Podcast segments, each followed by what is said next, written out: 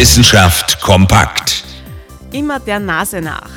Wenn Sie einen guten Geruchssinn haben, kann das ganz schön hilfreich sein. Lieber dem Pizzageruch folgen als dem Mistkübelgeruch.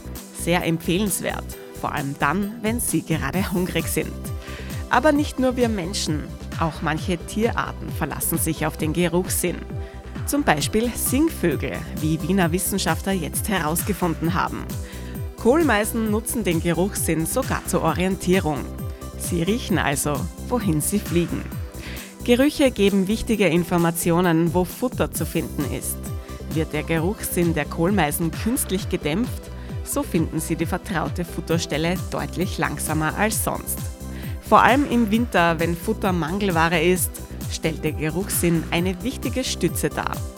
Machen Sie es doch heute mal den Kohlmeisen nach und orientieren Sie sich ganz am Geruch. Immer der Nase nach. Interessante Themen aus Naturwissenschaft und Technik.